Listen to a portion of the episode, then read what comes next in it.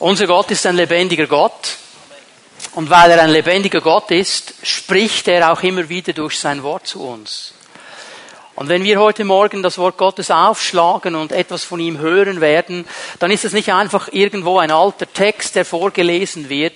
Es ist ein Reden Gottes hinein in unsere Leben heute. Und ich trage seit einigen Monaten eine Botschaft für diesen Gottesdienst auf meinem Herzen. Und ich glaube, dass Gott uns ermutigen möchte, nicht nur diese jungen Menschen, die heute ihre Untisegnung feiern, sondern uns alle, die wir hier sind. Weil Gott ist ein menschenliebender Gott. Er liebt jeden Einzelnen, der hier ist. Und er möchte etwas von seiner Güte und von seiner Liebe hineinlegen in unsere Leben. Wenn wir das zulassen, wenn wir das nehmen, er macht das noch so gerne. Der Titel meiner Botschaft heute Morgen ist ein ganz einfacher. Kleine Schritte führen zu großen Veränderungen. Kleine Schritte führen zu großen Veränderungen. Wir alle möchten das eine oder andere verändern in unserem Leben. Da gibt es sicher etwas, von dem du denkst, boah, wenn ich das verändern könnte, dann wäre das ja genial und würde ich eigentlich gerne machen. Und oft hätten wir es am liebsten, wenn irgendwie so ein schneller Weg kommt, nicht irgendwie eine Entscheidung und dann ist alles gut und alles ist perfekt. Aber die Wahrheit ist doch die, es sind viele kleine Schritte, die zu großen Veränderungen führen. Es sind diese kleinen Schritte des Gehorsams im Alltag, die dahin bringen, wo diese große Veränderung kommt. Und ich möchte mir mit euch zusammen heute Morgen eine Geschichte anschauen aus dem Alten Testament mit einigen interessanten Hauptdarstellern, die ich euch dann gleich vorstellen werde. Und wir können von ihnen allen lernen, wie diese kleinen Schritte zu großen Veränderungen führen. Das ist bei jedem ein bisschen anders, aber das Prinzip ist immer dasselbe. Es sind kleine Schritte, die zu großen Veränderungen führen. Wenn wir hier so zusammen sind als große Festversammlung, jeder von uns ist irgendwo unterwegs mit Gott, mit seiner Reise mit Gott, sage ich jetzt mal, und da gibt es die Schritte, die vielleicht dann dran wären für dich.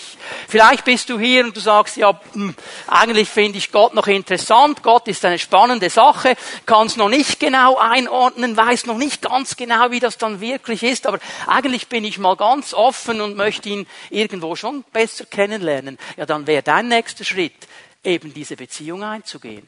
Und vielleicht bist du hier als jemand, der sagt, ich habe diese Beziehung mit Gott gemacht, ich bin mit ihm unterwegs, aber irgendwie weiß ich jetzt nicht gleich weiter, was ist der nächste Schritt, was ist das nächste in meinem Leben. So, das wäre dein nächster Schritt, offen zu sein, im Vertrauen seine Hand zu ergreifen. Vielleicht bist du hier und sagst, was ich machen muss, ist ein Schritt zurück zu Gott weil ich ihn nämlich verlassen habe. Dann wäre es dein nächster Schritt. Was will ich damit sagen? Mein nächster Schritt ist nicht dein nächster Schritt. Und dein nächster Schritt ist nicht der nächste Schritt der Person, die neben dir sitzt. Wir können das nicht über einen Leist schlagen. Aber ich weiß, dass Gott heute Morgen viele Menschen hier ansprechen möchte mit deinem nächsten Schritt. So lass dich herausfordern von diesen Prinzipien. Ich habe in der Vorbereitung so empfunden, ich soll das machen wie bei einem Theater, wie bei einem Film. Das ist dann immer interessant. Ja, wer spielt mit? Wer hat die Hauptrolle? Was sind das für Menschen? Und ich habe so mal diese, diesen Cast zusammengestellt, diese Darstellerliste. Und bevor wir in die Geschichte hineingehen, gebe ich euch mal die verschiedenen Komponenten. So der heimliche Hauptdarsteller. In der Geschichte selber hat er gar nicht so viel Raum, aber er ist eigentlich der heimliche Hauptdarsteller, ist der Prophet Elisa. Er ist so der heimliche Hauptdarsteller. Dann haben wir in dieser Geschichte einen syrischen General, einen syrischen Heerführer, sein Name ist Neumann. Er spielt eine ganz gewichtige Rolle. Dann haben wir nebendran eine junge jüdische Sklavin, ein junges Mädchen. Auch sie spielt eine wichtige Rolle. Und dann, und das ist mir fast das Wichtigste in der ganzen Liste drin, eine Gruppe von Freunden eine Gruppe von Freunden. Jetzt kannst du mit mir zusammen mal zweiten Könige aufschlagen. Zweiten Könige, fünftes Kapitel, Vers 1. Schauen wir mal ein bisschen in das Leben dieses Heerführers hinein. Neumann.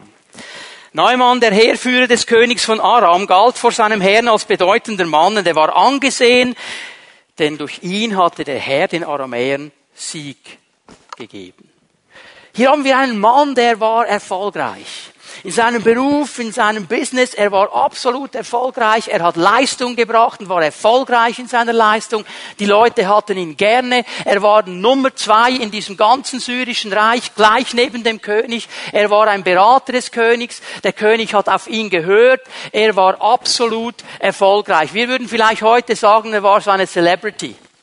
So die Leute, die man dann in all diesen Hochglanzmagazinen drin sieht und deren Leben gefeiert wird. Man sagt, boah, das sind geniale Typen und das sind coole Typen. Und wir schauen dann, dass ich sag mal so als Fußvolk ein bisschen an, weil wir dann die Zeitschriften kaufen und denken, oh, wenn ich nur so einer wäre. Oh, wenn mein Leben auch so erfolgreich wäre, wenn ich solche Leistungen bringen könnte, wenn ich auch die Nummer zwei wäre.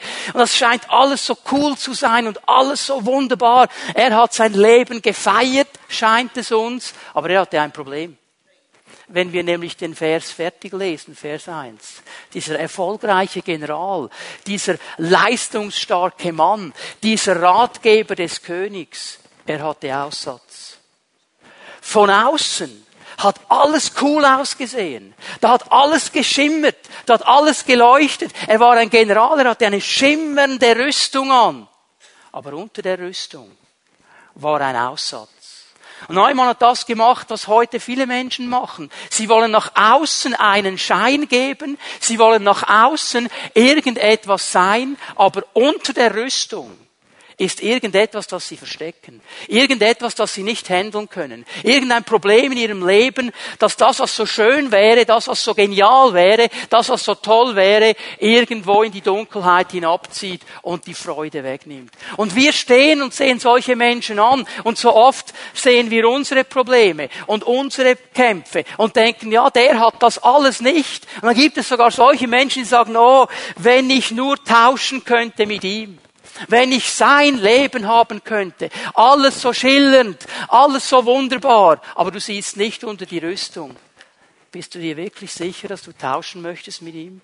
Bist du dir wirklich sicher, dass du dieses Leben, das nach außen so cool aussieht, haben möchtest? Dieser Mann war angesehen, er war da, er war top of the crop, er war zu oberst, aber er hatte ein Problem. Wir alle haben auch Probleme. Wir müssen lernen, damit umzugehen. Reiche Leute haben Probleme, arme Leute haben Probleme. Junge Leute haben Probleme, ältere Leute haben Probleme. Dicke und dünne haben Probleme. Wir alle haben Probleme. Die Singles haben Probleme, die wollen heiraten.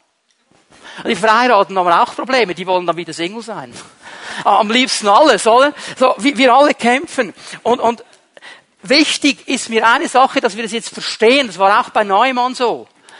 Unsere Probleme die sind hier aus einem bestimmten Grund.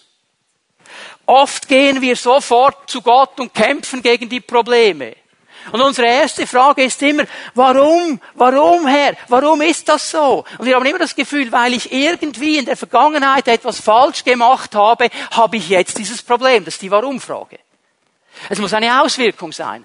Die Jünger, die sind mal zu Jesus gegangen, da war ein, ein blinder Mann und sie haben gesagt, ja Jesus, jetzt kommt die große Frage, hat er gesündigt? Oder seine Eltern? Was ist der Grund, dass der blind ist? Und Jesus hat gesagt, weder noch. Weder noch. Die Herrlichkeit Gottes soll an ihm offenbar werden. Und wir fragen so schnell, warum? Wir müssen lernen zu fragen, wozu? Wozu? Herr, wozu ist dieses Problem da? Was willst du in mir und durch mich tun, dass ich damit zu kämpfen habe? Bitte hör mir jetzt gut zu. Gott ist nicht die Quelle unserer Probleme. Gott ist nicht ein Sadist, der auf seinem Thron sitzt und nur darauf wartet, uns irgendwelche Probleme und Hindernisse in den Weg zu legen. Das kommt nicht von ihm. Die Bibel sagt in Römer 8, Vers 28, denen, die Gott lieben, werden alle Dinge zum Besten dienen. Sie müssen zum Besten dienen. Das ist die Wozu-Frage. Herr, was willst du Gutes machen mit dieser Sache? Dieser Neumann hatte ein Problem. Unter seiner Rüstung, dieser Aussatz. Was will Gott da tun? Und jetzt kommt eine zweite Person auf die Bühne. Es ist dieses junge, jüdische Mädchen, diese Sklavin. Wenn wir weiterlesen in Vers 2 und 3 unserer Geschichte, dann lernen wir, dass die Aramäer, die Syrer, in Israel eingefallen sind, mit ihrer ganzen Armee, dass sie Dörfer niedergewalzt haben, dass sie Raub genommen haben, dass sie auch Sklaven mitgenommen haben. Eine dieser Sklavinnen war ein junges Mädchen. Die wurde herausgerissen aus ihrer Familie, herausgerissen aus ihrem Freundeskreis, herausgerissen aus ihrem Land und wurde als Sklavin in dieses fremde Land gebracht. Und sie musste dienen im Hause von Neumann, von diesem General. Sie hatte überhaupt keine Entscheidungsfreiheit. Sie musste das tun. Und wenn die Bibel uns hier sagt, dass es ein junges Mädchen war, dann bedeutet dieses Wort, dieses hebräische Wort eigentlich klein und unbedeutend. Sie war ein Niemand, sie war eine Sklavin. Sie hatte nichts zu sagen. Aber diese unbedeutende Sklavin, dieser Nobody, übernimmt hier eine ganz, ganz wesentliche Rolle auf dem Weg zur Wiederherstellung und Heilung dieses bekannten Generals. Wenn sie nicht in dieser Geschichte wäre, Neumann wäre an seinem Aussatz gestorben. Dieses Mädchen, das so klein und unbedeutend ist, wird jetzt zu einer ganz wichtigen Person. Als ich darüber nachdachte, wurde mir eine Sache so groß. Neumann auf der einen Seite, er war bekannt, er war berühmt, er war erfolgreich aufgrund seiner Leistung. Aufgrund der Dinge, die er geleistet hatte, aufgrund seiner Stärke, aufgrund seiner Intelligenz, das hat ihn berühmt gemacht. Dieses Mädchen, das unbedeutende Mädchen, wurde bedeutend, weil sie eine Beziehung zum lebendigen Gott hatte. Das machte sie bedeutend. Und weißt du was? Das macht dich und mich bedeutend. Das ist ein Bild auf Gottes Gnade. Gott hat sich unserer angenommen. Nicht, weil wir etwas leisten. Nicht, weil wir erfolgreich sind. Nicht, weil wir besonders gut sind. Sondern darum, weil er uns liebt und uns aus Gnade in seine Familie aufnehmen möchte. Es ist ein Bild dieser Gnade Gottes. Dieses Mädchen hatte diese Beziehung mit Gott und das machte sie wertvoll. Das machte sie erfolgreich. Das machte sie viel wichtiger als dieser vor der Welt wichtige General. Und wenn du mal mit mir zusammen einen Moment darüber nachdenkst, über dieses junge Mädchen, herausgerissen aus ihrer Familie, herausgerissen aus ihrem Land, herausgerissen aus, ihrer, aus ihren Freunden. Sie musste dienen, sie hatte kein Recht, sie war Gegenstand. Sie war Eigentum eines Generals. Sie konnte keine eigenen Entscheidungen treffen. Und dieses Mädchen hätte allen Grund gehabt, bitter zu sein gegen Gott. Sie hätte allen Grund gehabt, dieses Warum-Gebet zu beten. Warum, Herr, hast du das gemacht? Warum hast du das zugelassen? Warum haben sie mich genommen? Warum nicht die anderen? Warum bin ich hier? Warum muss ich im Hause dieses Generals sein? Warum bin ich nicht frei? Alle anderen sind frei, nur ich nicht. Sie hätte allen Grund gehabt. Sie hätte allen Grund gehabt, in dem Moment, wo sie erfahren hat, dass dieser General einen Aussatz hat, zu sagen, hoffentlich fällt ihm die Nase ab. Und alles andere auch hat er jetzt davon? Sie hätte allen Grund gehabt. Sie entscheidet sich, einen kleinen Schritt zu tun. Einen kleinen Schritt, der eine gewaltige Veränderung bringt. Sie geht zu Neumanns Frau und sie sagt, hey, wenn mein Herr, wenn der General nur nach Israel gehen würde, wenn er zum Propheten Elisa gehen würde, der würde ihn heilen, der würde ihn wiederherstellen. Dieses kleine Mädchen hat sich nicht geschämt, für ihren Glauben zu stehen. Dieses kleine Mädchen hat sich nicht geschämt, ihren Herrn, den sie liebt, dem sie dient, nicht nur bei Schönwetter, sondern auch in den Problemen, hochzuhalten. Und ich musste so darüber nachdenken, was würde wohl geschehen in unserer Stadt, in unserem Kanton, in unserem Land, wenn wir aufhören würden, uns dauernd hinter unseren Problemen zu verstecken und anfangen würden, die Beziehung zu Gott wieder zu leben. Wieder zu sagen, an was wir glauben. Wieder zu sagen, ich habe diese Probleme, ich habe diese Kämpfe, aber ich habe einen Gott, der stärker ist als alles andere. Und ich habe einen Gott, der Dinge verändern kann. Wieder diesen Schritt zu machen. Nicht immer zu sagen, unsere Gesellschaft ist so säkularisiert, die interessieren sich nicht mehr für Gott. Weißt du, was ich sehe, wenn ich unsere Gesellschaft anschaue? Viele kranke Menschen viele gebundene Menschen, viele arme Menschen ohne Hoffnung, die nicht wissen, wie es weitergeht. Und wir, die wir mit Jesus leben, wissen, wo Hoffnung ist, wissen, wo Heilung ist, wissen, wo Befreiung ist, wissen, wo Freisetzung ist. Wir schecken uns hinter unseren Problemen, anstatt dieses Zeugnis hochzuhalten. Kannst du dir mit mir zusammen einen Moment träumen und vorstellen, was geschieht, wenn wir aufhören, uns nur noch um uns zu wälzen und anfangen, unsere Beziehung zu Gott wieder zu leben, wie dieses kleine Mädchen? Wieder anfangen zu sagen, ja, ich weiß, weiß, wo es Hilfe gibt. Es gibt sie bei meinem Gott. Das hat sie gemacht. Und das hat irgendetwas in Neumann drin angesprochen. Das hat ihn irgendwie bewegt. Er hat irgendwo realisiert, jetzt muss ich Schritte tun. Wenn ich eine Veränderung will, muss ich jetzt Schritte tun. Ich muss meine Heimat verlassen. Ich muss dahin gehen, wo das Land Gottes ist. Ich muss dahin gehen, wo Gott ist. Das erste, was er nun tut, weil er ja ein General war, und auch unter der Herrschaft des Königs stand, er ging zu diesem König. Er ging zu seinem Herrn und hat gesagt, hör mal, dieses kleine Mädchen, das ich da mitgenommen habe aus Israel, die hat mir gesagt, ich soll nach Israel gehen und zu diesem Propheten gehen und der hilft mir dann. Und der König hat gedacht, ja, okay, wir versuchen's. In Syrien hat's niemand geschafft. All die großen Ärzte, all die großen Professoren, all die großen Leute haben es nicht geschafft. Und er sagt zu ihm, weißt du was? Mach das, Neumann. Mach dich auf den Weg. Ich gebe dir noch ein Beglaubigungsschreiben mit. Geh und geh dahin und geh zum König und mach die Sache klar. Und jetzt macht sich Neumann auf den Weg. Und das Erste, was er tut, und ich musste so schmunzeln, er macht genau das, was wir auch tun würden. Er geht zum König von Israel. Er geht zur höchsten weltlichen Stelle. Im Natürlichen versucht er auszuloten, was er kann. Und genauso ist es bei uns. Bevor wir Gott suchen, gehen wir dahin, dahin, dahin, dahin, dahin. Und dieser König, der konnte nicht helfen. Der hat eine Riesenkrise geschoben. Muss er mal nachlesen. 2. Könige 5, Vers 6, 7. Der hatte eine Krise. Jetzt kommt dieser neue Mann. Sag, ich habe noch ein Beglaubigungsschreiben meines Königs von Syrien hier. Und er hat mich zu dir geschickt. Und dann sagt er, der König von Israel, was soll ich jetzt machen? Ich kann doch den nicht heilen. Ich weiß nicht, was ich machen soll. Wahrscheinlich sucht der König von Syrien einen Grund, mit mir Streit anzufangen. Der will uns überfallen und er bekommt eine Panik und vor lauter Krise zerreißt er seine Kleider. Weiß nicht mehr weiter. Weiß nicht mehr, was er tun soll.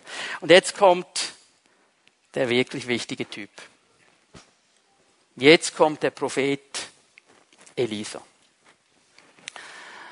Schau mal hier in 2. Könige 5, Vers 8. Als Elisa, der Gottesmann, hörte, dass der König von Israel seine Kleider zerrissen hatte, sandte er zum König und sprach, warum hast du deine Kleider zerrissen? Soll er doch zu mir kommen, damit er erfährt, dass es in Israel einen Propheten gibt. Lass mich kurz etwas sagen über diesen Elisa, damit wir ihn einordnen können. Das tönt jetzt ziemlich steil, was er hier sagt. Soll doch zu mir kommen, dem zeige ich schon, wie es läuft. Dieser Elisa hatte eine gewaltige Berufung von Gott erlebt. Gott ist ihm begegnet, hat ihm gesagt, ich habe dich berufen, ein Prophet zu sein. Ich habe dich berufen, mir zu dienen. Hat ihm ganz detailliert gesagt, was seine Aufgaben sein werden. Und dann lesen wir über diesen Elisa nur eine Sache für die nächsten paar Jahre nämlich dass er der Diener des Propheten Elia war. Dieser Mann, der diese große, gewaltige Berufung hatte, hat sich entschieden, seinem Lehrmeister, seinem Mentor zu dienen. Die Bibel sagt, er hat ihm die Hände gewaschen, hat ihm Wasser über die Hände gegossen. Er hat nicht gesagt, hey, ich habe diese gewaltige Berufung, kannst die Hände selber waschen. Er wusste, der kleine Schritt, der zu großen Veränderungen führt, ist, wenn ich jetzt gehorsam diesem Elia diene. Und das hat dazu geführt, dass er der Prophet wurde, der eine doppelte Salbung Elias hatte der vom Herrn geehrt wurde. Viele von uns möchten große Dinge für Gott tun. Ich sag dir etwas, bevor du große Dinge für Gott tun kannst, musst du zulassen, dass Gott tiefe Dinge in dir tut. In deinem und in meinem Herzen. Uns verändert. Unser Schritt ist dieser kleine Schritt, im Gehorsam zu bleiben und der wird große Veränderung bringen. So bring den mal zu mir, sagt er. Und jetzt stell dir mal vor, Neumann mit seinem ganzen Entourage macht sich jetzt auf zu diesem Haus des Propheten.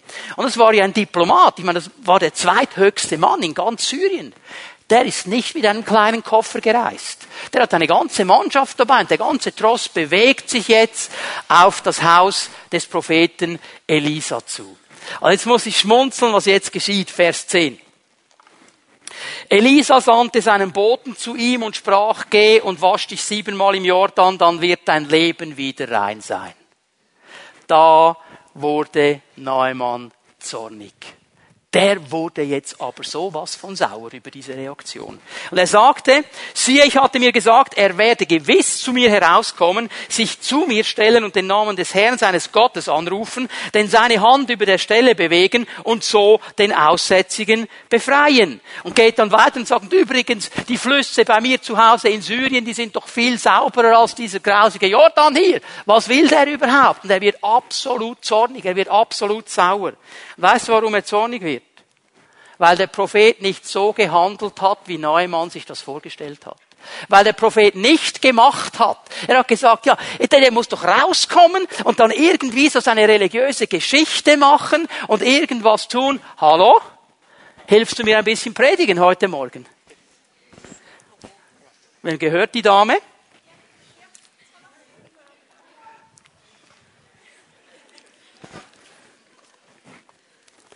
Neumann wurde sauer, weil der Prophet nicht so gehandelt hat, wie er sich das vorgestellt hat. Wie oft, und jetzt hören wir bitte gut zu, führen unsere Erwartungen an Gott zu unserem Frust über Gott. Wie oft führen unsere Erwartungen an Gott zu unserem Frust über Gott weil der nicht das macht, was ich denke, dass er tun sollte. Ich möchte dir eine Sache glasklar sagen heute Morgen. Du kannst Gott nicht vor deinen Wagen spannen. Er ist Gott, nicht du.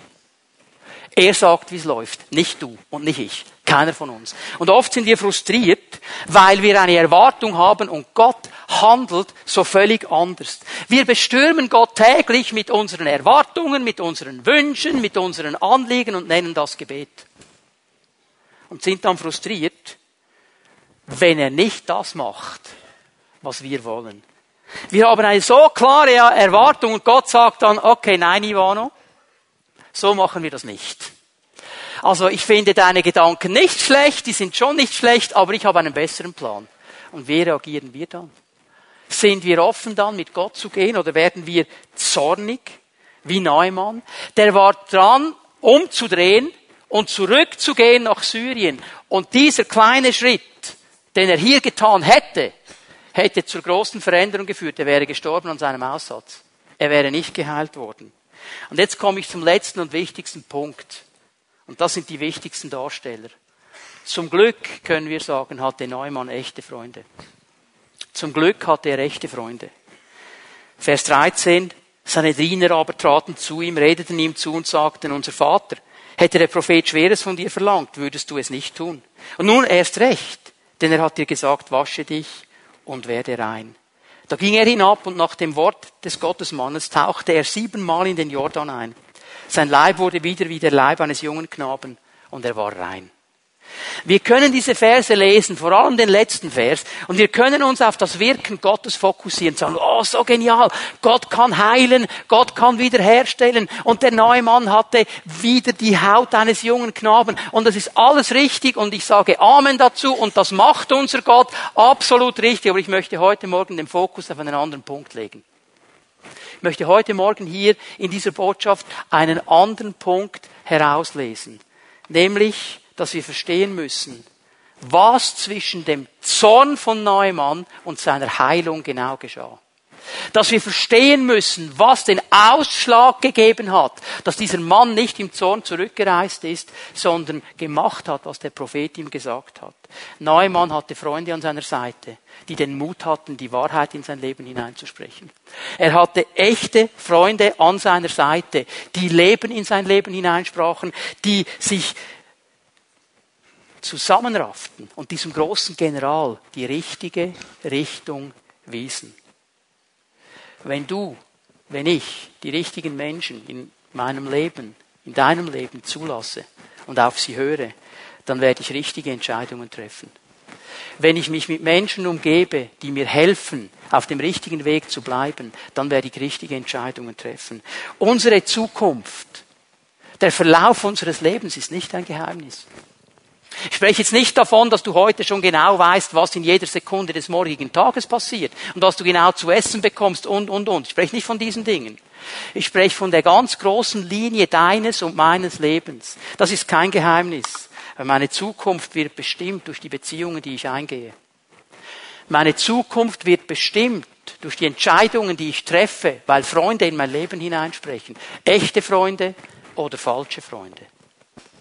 Echte Freunde oder falsche Freunde. Es gibt ja so ein Sprichwort, viele von uns kennen das, zeig mir deine Freunde, ich sag dir, wer du bist. Hat eine Wahrheit, möchte es ein bisschen abändern, zeig mir deine Freunde, ich zeig dir deine Zukunft. Zeig mir die Beziehungen, die du hast. Ich werde dir deine Zukunft zeigen. Es ist nämlich ganz einfach ersichtlich an den Beziehungen, die ich eingehe. Wer sind die Leute, die in dein Leben hineinsprechen? Wer sind die Leute, die Dinge zu dir sagen. Und was genau sagen sie? Neumann hatte die richtigen Freunde. Und sie hatten den Mut, unpopuläre Dinge zu sagen. Sie hätten ja sagen können, oh Neumann, das ist der große General und dem dürfen wir ja nichts sagen und wir können ja nachvollziehen, dass der ein bisschen sauer ist jetzt und dann hätten sie sagen können, ah, oh, du hast ja schon recht. Also weißt du Neumann, das ist totaler Blödsinn und das ist ja ein ekliger Typ, dieser Prophet. Jetzt kommt der nicht mal raus. Hat nicht mal zum Fenster rausgeschaut. Also das ist eine absolute Frechheit. Ich meine, du bist immerhin Neumann, du bist der große General. Verstehen wir, dass du sauer bist jetzt? Und wenn sie dann noch ein bisschen fromm angehaucht gewesen wären, dann hätten sie noch gesagt, und überhaupt dieser Prophet, was ist das überhaupt für ein Typ? Wenn der wirklich Salbung hätte, wenn der wirklich ein Prophet wäre, wenn der wirklich die Kraft von Gott hätte, dann hätte er nicht gesagt, er muss siebenmal untertauchen. Dann hätte ein Sprutzjordan Wasser genügt. Der hat nicht mal genug Salbung. Komm, wir gehen zurück. Der Prophet ist so daneben. Keine Ahnung. Komm, wir gehen zurück. Mit solchen Freunden wäre Neumann an seinem Aussatz gestorben. Sie hätten vielleicht das gesagt, was seinem Herzen, seiner Seele wohlgetan hätte im Moment. Aber es hätte seinem Leben nicht wohlgetan. Mit welchen Freunden umgibst du dich? Wer darf in dein Leben hineinsprechen? Sind es echte Freunde, die Dinge sagen, die dir vielleicht im ersten Moment nicht passen? Die Dinge sagen, die dich vielleicht in Frage stellen, aber dir den richtigen Weg weisen? Oder sind es Leute, die immer sagen, ja, ja, schon gut, ist cool, komm, machen wir doch mal miteinander. Du entscheidest, welche Schritte das du gehst.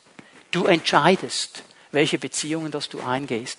Und es gibt Menschen hier und sie wissen ganz genau, mein kleiner Schritt wäre, gewisse Beziehungen zu verlassen mit gewissen Beziehungen zu brechen, weil diese Beziehungen mir nicht gut tun, weil diese Beziehungen mich nicht auf einen guten Weg bringen, weil diese Beziehungen mich nicht dahin ziehen, wo ich eigentlich hin möchte und wo Gott mich haben möchte. Sie ziehen mich in eine andere Richtung. Und das ist der Schritt, den du tun kannst heute Morgen, zu sagen, Herr, ich will mich ganz neu ausrichten. Vor 30 Jahren als ich mich entschieden habe, Jesus radikal nachzufolgen, habe ich über Nacht alle meine Freunde verloren.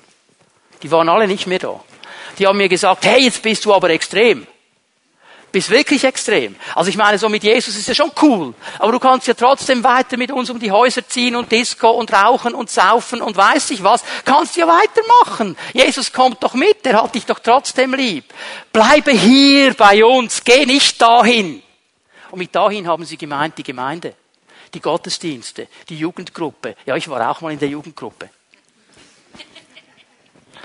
Die Hauszelle, das haben sie gemeint. Bleib hier, geh nicht dahin. Und ich habe gewusst in meinem Herzen, dahin ist besser als hier. Ich habe all meine Freunde verloren, aber Gott hat mir eine neue Familie geschenkt.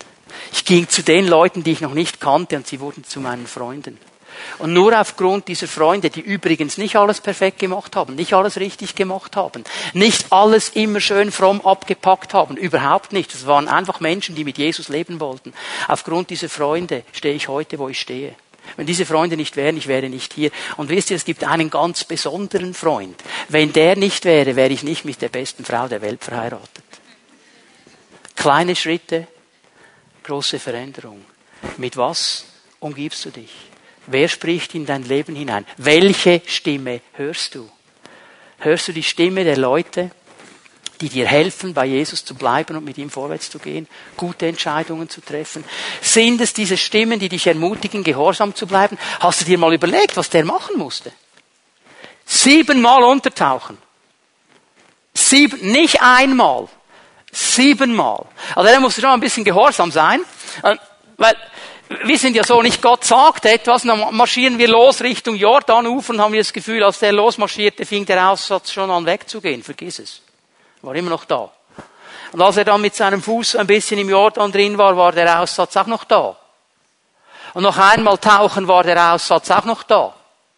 Noch dreimal auch noch. Sogar nach sechsmal.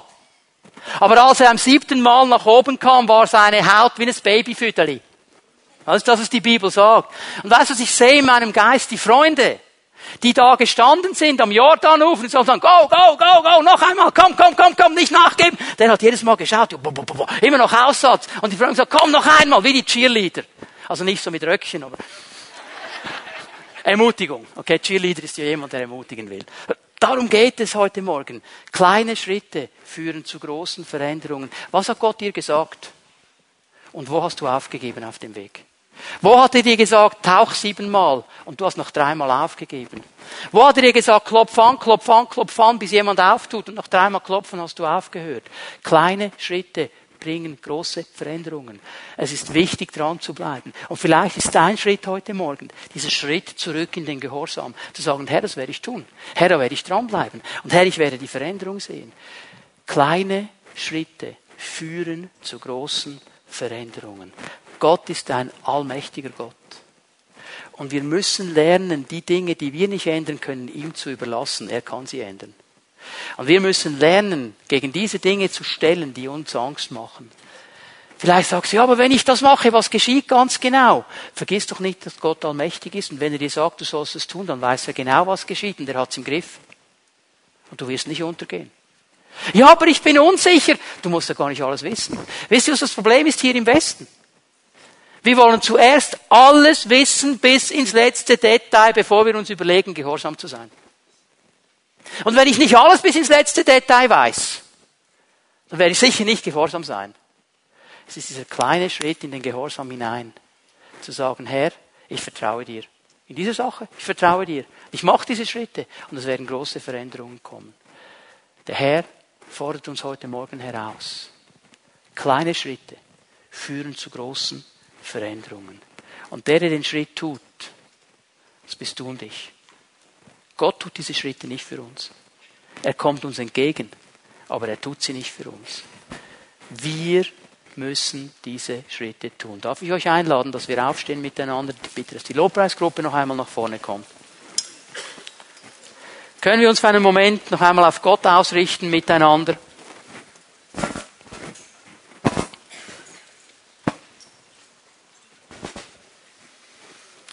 möchte dich fragen, was hat Gott dir gesagt heute Morgen? Wo hat er dich angesprochen? Wo hat er dir ganz persönlich diese kleinen Schritte gezeigt, die dran sind? In welchem Bereich hat er dich herausgefordert, ganz klare Schritte zu tun? Es sind nur ganz kleine Schritte, aber sie führen zu großen Veränderungen. Ich möchte dich einladen, dass du Gott eine Antwort gibst heute Morgen. Wir wollen am Ende dieses Gottesdienstes einen Moment uns Zeit nehmen, um zu beten und Menschen zu segnen. Ich möchte bitten gleich jetzt, dass Zellenleiter, die hier sind und bereit sind, mit Menschen zu beten, nach vorne kommen und sich hier aufstellen. Darf ich euch bitten, dass ihr gleich kommt, ihr lieben Zellenleiter. Du kannst diese Zellenleiter heute Morgen auch ein Stück weit als Cheerleader sehen. Sie wollen dir helfen. Sie wollen dich ermutigen, diesen kleinen Schritt, den der Herr dir gezeigt hat, wirklich auch zu tun. Sie wollen mit dir beten. Sie wollen dich segnen, damit du das, was der Herr dir aufs Herz gelegt hat heute Morgen, auch durchziehen kannst. Und dass du erleben darfst, wie diese kleinen Schritte zu großen Veränderungen führen in deinem Leben. Gott ist hier und er möchte Menschen berühren. Vielleicht ist dein Schritt heute Morgen ein ganz bewusster Schritt in seine Gegenwart. Zu sagen, ich möchte dich kennenlernen, Herr. Und darfst du das einem dieser Leiter einfach sagen und sie werden dir helfen dabei. Vielleicht ist dein Schritt zurückzukommen, weil du frustriert bist, weil Dinge nicht so gegangen sind, wie du gedacht hast, weil eine Enttäuschung kam in dein Leben hinein. Gott hat nicht gemacht, was du wolltest. Dann denk einfach daran, meine Erwartungen an Gott führen zu meinen Frustrationen über Gott. Dein Schritt ist vielleicht ganz einfach zurückzukommen heute Morgen und dem Herrn zu sagen, Herr, hier bin ich. Und ich starte noch einmal ganz neu durch mit dir. Matthias und seine Band werden uns noch einmal in den Lobpreisen, in die Anbetung leiten. Und ich möchte dich ermutigen, wenn Gott zu dir gesprochen hat, wenn du etwas festmachen möchtest vor ihm heute Morgen, dann komm, während wir den Herrn anbeten, aus deiner Reihe, komm zu einem dieser Leiter hier vorne. Wir werden mit dir beten und die Kraft Gottes erleben. Bitte, Matthias, leite uns in die Anbetung.